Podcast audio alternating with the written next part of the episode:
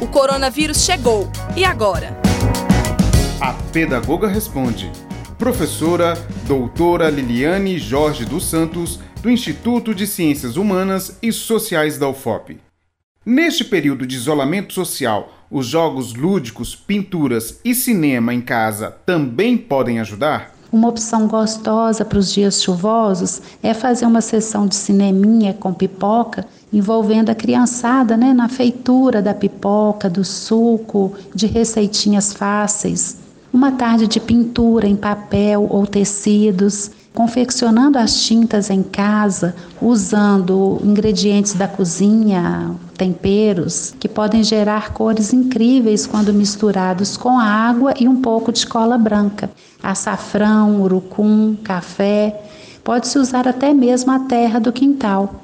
É, sites interessantes, né, como o site Tempo Junto, nos dão sugestões diversas de atividades previamente testadas, né, que podem ser feitas em família e estão separadas por faixa etária. Quanto às crianças maiores que estão recebendo atividades da escola pela web, seria interessante contar com a ajuda dos adultos no sentido de estabelecer uma rotina de estudos, separar um tempo diário de preferência o mesmo horário em que a criança deveria estar na escola para estudar é muito importante.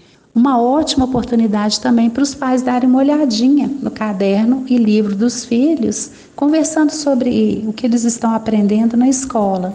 O canal Manual do Mundo, canal do Iberê Tenório no YouTube, traz uns experimentos também muito ricos para assistir ou até mesmo fazer com as crianças. Elas adoram.